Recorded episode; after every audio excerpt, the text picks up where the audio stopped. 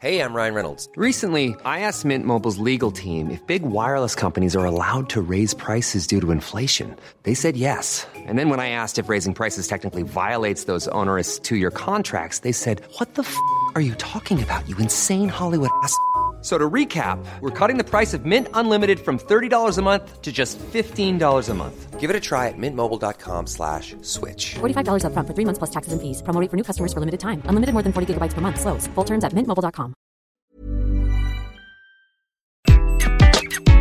Bonjour, dans cet épisode, je vais vous expliquer comment être un bon collègue de travail. Je suis Gaël Châtelain-Berry, bienvenue sur mon podcast Happy Work, le podcast francophone audio le plus écouté sur le bien-être travail. Alors, être un bon collègue de travail Non, il ne s'agit pas de transformer sa personnalité et même le collègue que l'on déteste, faire semblant qu'on l'adore.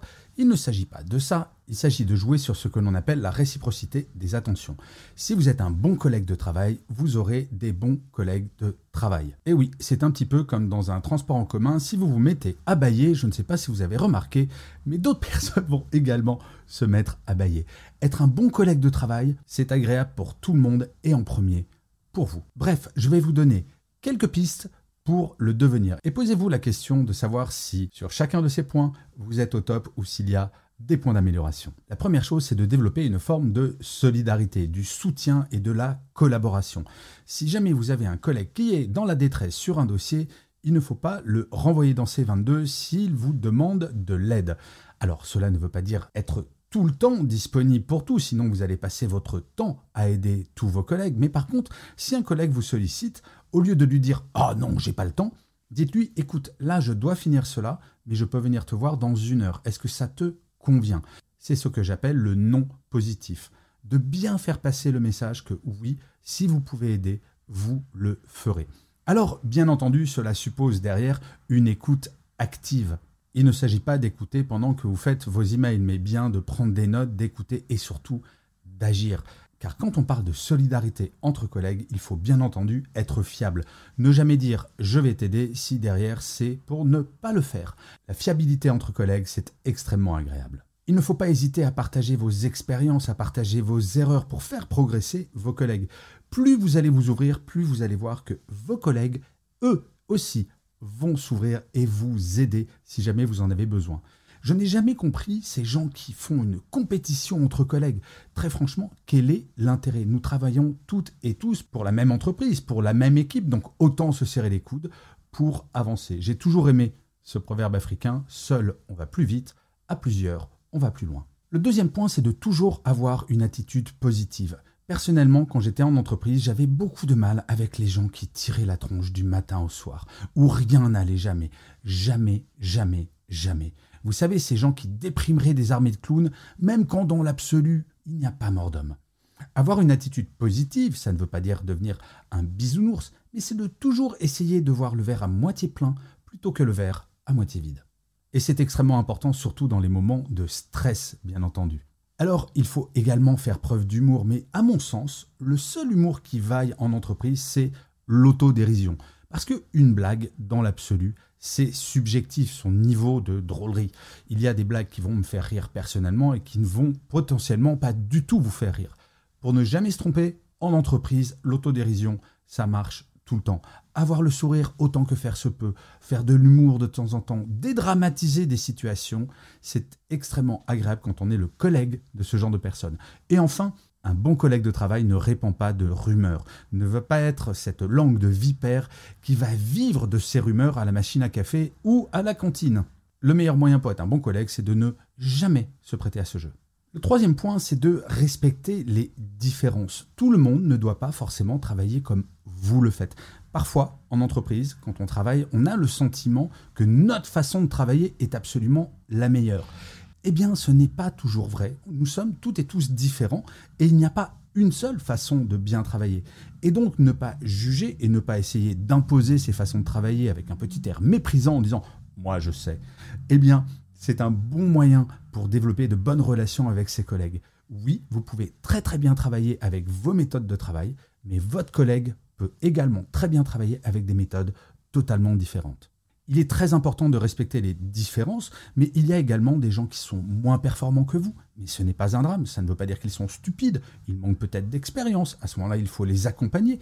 Et il y a toutes les sortes de différences, que ce soit des différences de genre, d'orientation sexuelle, de religion, toutes ces choses-là n'ont rien à faire en entreprise.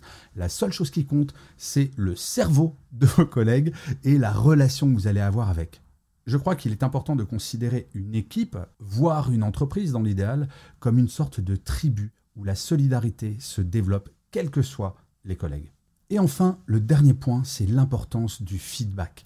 C'est toujours agréable quand un collègue vient vous dire merci ou bravo pour une présentation que vous avez faite. Ces petits feedbacks qui n'ont aucun autre impact que le bien-être psychologique. Reconnaître les contributions de vos collègues, reconnaître leurs talents, reconnaître leur succès, c'est extrêmement important pour eux. Car il faut bien le savoir et pensez au feedback que votre manager vous fait. Les managers ne font pas toujours, toujours du feedback, bien entendu. Certains le font et heureusement. Mais ça ne mange pas de pain d'aller dire un petit mot à votre collègue à la machine à café ou pendant un déjeuner. Ça va lui rebooster le moral et c'est extrêmement agréable. Alors, encore une fois, il faut que tout cela soit sincère, bien entendu. Il ne s'agit pas de dire bravo à tout le monde en permanence du matin au soir, mais quand cela est légitime, vous le sentirez et il ne faut pas hésiter à le faire. Vous vous dites peut-être que c'est inutile, mais mettez-vous à la place de ces personnes qui reçoivent les compliments et demandez-vous comment vous, vous réagiriez si après une présentation, plein de collègues viennent vous voir en disant Eh, c'était super, bravo. Ça fait du bien quand même. Et si jamais un collègue a eu un revers de carrière ou a fait une énorme bourde, ne l'accablez pas, ne l'isolez pas. Et au contraire, allez le voir pour l'encourager, pour lui dire écoute, si jamais je peux te filer un coup de main, je suis là. Ou alors, si vous avez connu ce genre de revers, allez le voir pour partager votre expérience. Bref, il faut impérativement faire des feedbacks, qu'ils soient positifs ou constructifs. C'est comme cela qu'ensemble, nous progressons de façon significative. Donc vous voyez, ces quatre éléments sont extrêmement simples à mettre en place et avoir de bonnes relations avec ses collègues, franchement, c'est extrêmement agréable. Je me rappelle, quand j'étais en entreprise, j'ai eu des équipes où tout se passait bien et d'autres où ça se passait moins bien. Eh bien, dans ce deuxième cas, il est possible de faire évoluer et vous pouvez être le moteur de ce genre de changement si jamais l'ambiance n'est pas agréable. Avoir la boule au ventre tous les matins à l'idée d'aller travailler avec des collègues avec qui on ne s'entend pas, ce n'est pas simple. Et quand on sait que l'ambiance avec ses collègues est l'une des premières sources de motivation pour aller travailler, eh bien, moi, personnellement, je me dis que ces quatre points, ça vaut le coup d'y réfléchir. Alors, vous, vous en situez où sur ces quatre points? Je vous remercie mille fois d'avoir écouté cet épisode de Happy Work ou de l'avoir regardé si vous êtes sur YouTube. N'hésitez surtout pas à vous abonner sur votre plateforme préférée, à mettre des commentaires, à partager cet épisode. Tout cela va vous prendre quelques secondes. C'est très important pour que Happy Work dure encore très longtemps. Et en plus, de vous à moi, cela me fait extrêmement plaisir. Je vous dis rendez-vous à demain et d'ici là, plus que jamais, prenez soin de vous. Salut les amis. Mom deserves the best, and there's no better place to shop for Mother's Day than Whole Foods Market. They're your destination for unbeatable savings, from premium gifts to show-stopping flowers and irresistible desserts. Start by saving 33% with Prime on all body care and candles. Then get a 15-stem bunch of tulips for just $9.99 each with Prime. Round out Mom's menu with festive rosé, irresistible berry chantilly cake, and more special treats. Come celebrate Mother's Day at Whole Foods Market.